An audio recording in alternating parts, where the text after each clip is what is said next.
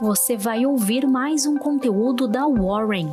Estamos nas redes sociais como Warren Brasil. Acesse nosso site warren.com.br e saiba mais.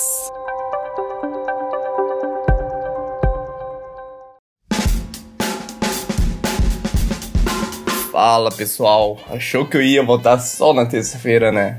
Pois é, como teve pregão lá nos Estados Unidos, então resolvemos vir aqui para comentar um pouco sobre o que aconteceu aí de fato na sexta-feira.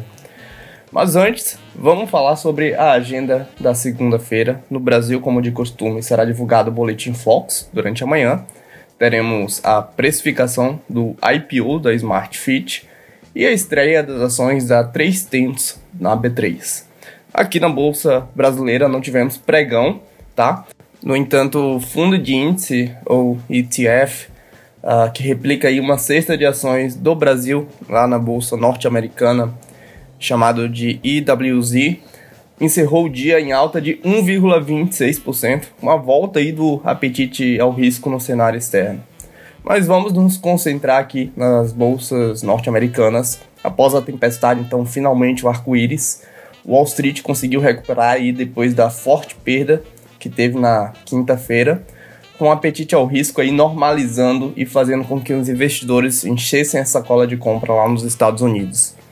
O S&P 500 tomou mais de 1% e foi liderado pelos setores financeiros, de materiais e de energia, que foram alguns aí dos mais atrasados durante a quinta-feira. O Dow Jones avançou mais de 1% e o Nasdaq também subiu aí a 0,9%, quase 1% também.